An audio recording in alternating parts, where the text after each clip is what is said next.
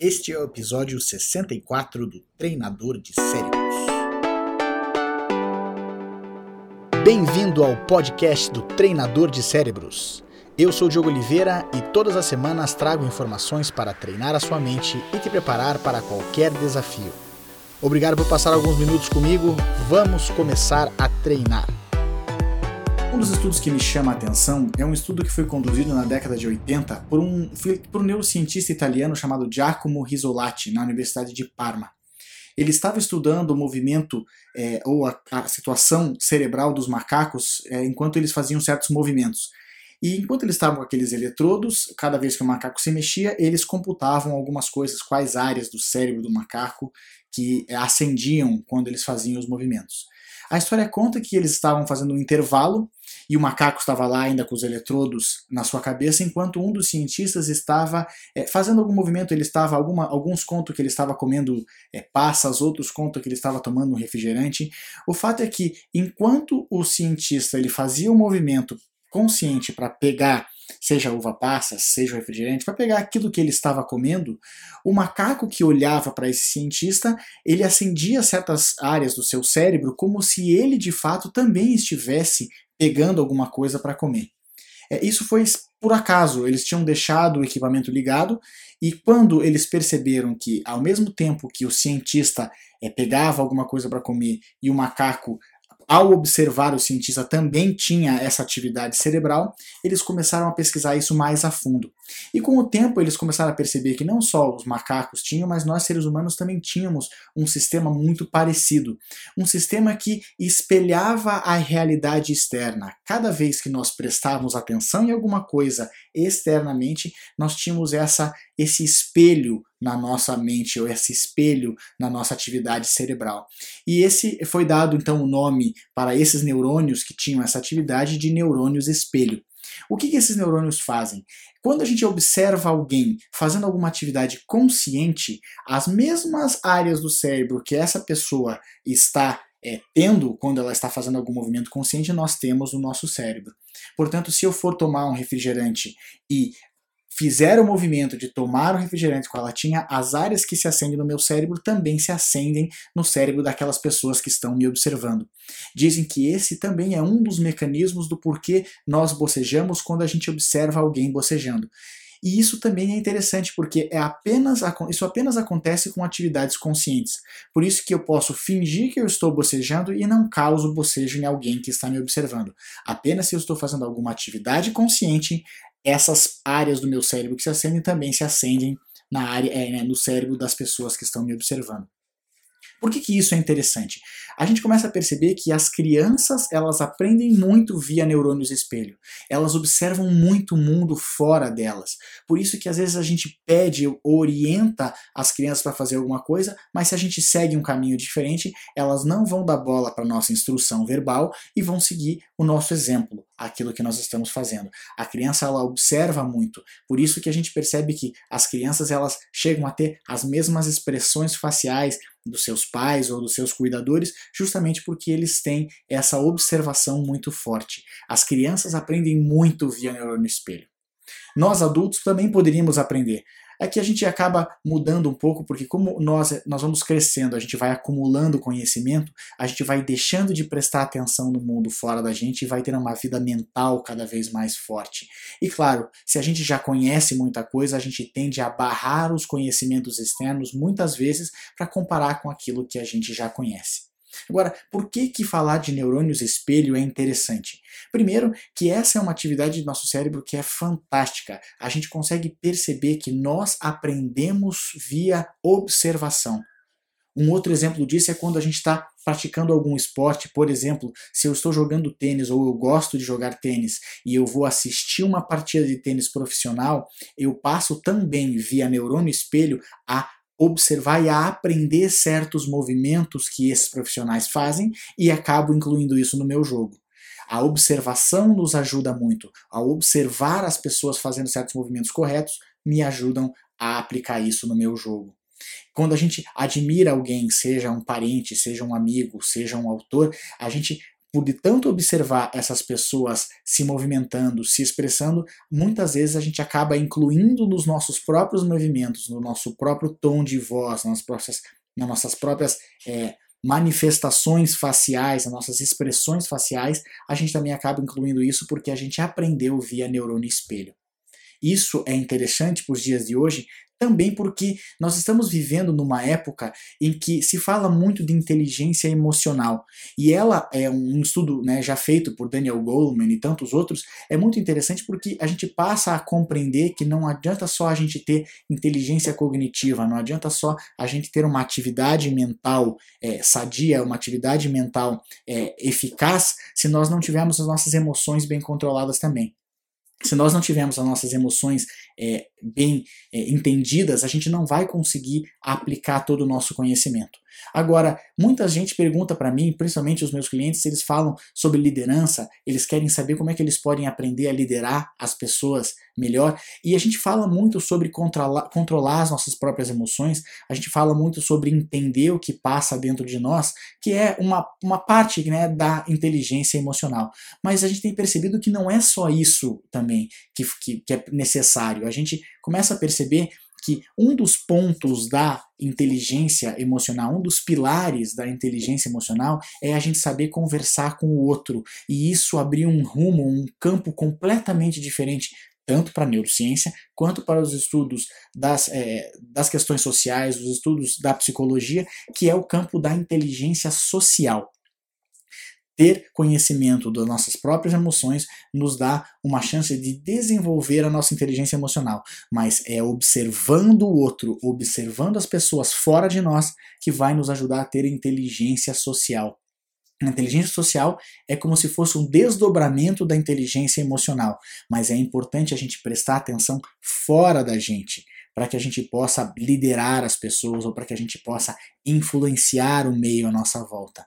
E o influenciar, eu não estou nem dizendo a questão de manipular ou fazer apenas a nossa vontade, mas é compreender que existe um mundo fora desse nosso mundo mental que vai nos ajudar a conviver melhor. Se nós tivermos segurança nas nossas relações sociais, a gente vai ser mais feliz, a gente vai conseguir conviver melhor com as pessoas à nossa volta, a gente vai ter menos conflitos para lidar. Se a gente tiver menos conflitos, o nosso cérebro não vai estar naquele senso de alarme elevado o tempo inteiro, a gente vai passar a enxergar oportunidades melhor para nós, nós vamos passar a viver uma vida mais calma emocionalmente e, claro, que tudo isso decorre também de uma vida feliz. Porque quando a gente consegue viver sem conflitos, ou quando a gente consegue viver com as nossas emoções bem controladas, ou pelo menos integradas com o nosso intelecto, a gente passa a ter uma vida melhor. Por isso, a inteligência social ela é algo importante para que a gente possa viver melhor. Daí, essa ideia de eu falar aqui sobre os neurônios espelho. A gente já sabe que se a gente aprende através da observação, se a gente capta dos outros via neurônio espelho algumas coisas, essa é a ideia da gente ter também, às vezes, aquele senso, aquele sexto sentido, aquela ideia que alguma coisa nós estamos captando. Às vezes a pessoa na nossa frente está falando alguma coisa, mas algo parece estranho, a gente não sabe muito bem o que é.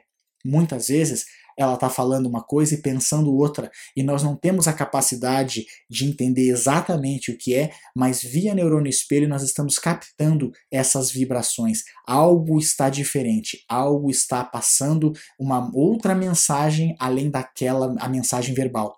Por isso, neurônio espelho ele funciona o tempo inteiro quando a gente está no nosso trabalho ou quando a gente está é, convivendo com um grupo de pessoas e muitas vezes a gente chega, nós estamos bem e de repente a gente começa a ficar nervoso, começa a ficar angustiado, não sabe muito bem por que isso está acontecendo, basta a gente parar e observar as pessoas à nossa volta. Provavelmente nós estamos captando via neurônio espelho alguma coisa das pessoas à nossa volta. Isso é importante a gente saber, porque a gente começa a perceber como o estresse ele é contagio contagioso tanto dentro das organizações quanto dentro das famílias, dentro dos grupos de pessoa. Às vezes nós temos uma ou duas, três pessoas estressadas e elas começam então a contagiar todos via neurônio espelho. Às vezes elas nem têm a intenção de contagiar as pessoas, mas como isso é um mecanismo cerebral que nós temos, a gente muitas vezes não é, percebe que isso está acontecendo com a gente. Então, conhecimento de neurônio espelho ele é importante porque a gente começa a ter noção do que está acontecendo com a gente e a gente começa também a ter mais consciência da situação à nossa volta, começa a entender que nós também podemos propagar outras coisas no ambiente. Às vezes a gente não tenta mudar o ambiente inteiro, mas a gente começa a postar a nossa voz de forma diferente, a ter uma postura diferente, a nossa forma de falar, a nossa forma de se expressar, e a gente começa a perceber que acalmando o nosso interior, ah, quer dizer, tendo um pouco dessa inteligência emocional, que é conhecer a nós mesmos, conhecer a nossa emoção, a gente passa também a observar fora de nós e a também ter essa inteligência social. Quando é que vale a pena a gente falar? Quando é que vale a pena a gente ficar quieto? Quando é que vale a pena a gente se expressar de forma concisa? Ou às vezes conversar um pouco mais? Que é essa ideia de calibrar a conversa quando a gente está conversando com as pessoas. Quando é que a gente sabe que vale a pena prestar atenção no outro, ter um pouco mais de empatia e perceber que tem alguém que está precisando mais ser ouvido do que ouvir o que a gente tem para falar? Quando é que a gente sabe que realmente né, a nossa autonomia, a nossa autenticidade é importante porque quando a gente tem isso aí tudo, quando a gente passa a conviver com as pessoas de forma íntegra, ou seja, viver de acordo com os nossos valores e ser coerente com o que a gente está falando, quando o nosso falar e o nosso fazer eles estão coerentes, as pessoas passam a achar o que a gente está falando muito mais prazeroso. Talvez elas não saibam o porquê que isso está acontecendo, mas elas passam a entender que ficar perto de nós é mais agradável. Isso é interessante porque, se a gente for pensar nas pessoas que a gente admira, as pessoas que nós gostamos de estar à volta, elas têm um certo charme.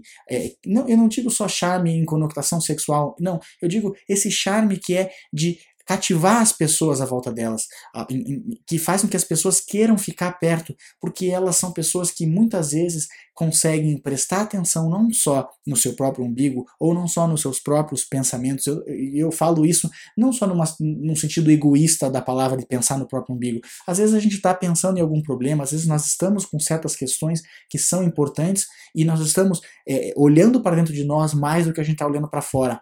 E tantas vezes a gente acaba cometendo algumas gafes sociais, e não é só questão de gafe em termos de é, parte social, de ser uma socialite ou ser uma pessoa que vai é, entrar em, em, conceitos maiores com as pessoas, que vai ser é, tida como uma celebridade, não, mas é cometer gafe social no sentido de a gente estar tá convivendo com pessoas às vezes que precisam da nossa atenção e nós não estamos prestando atenção.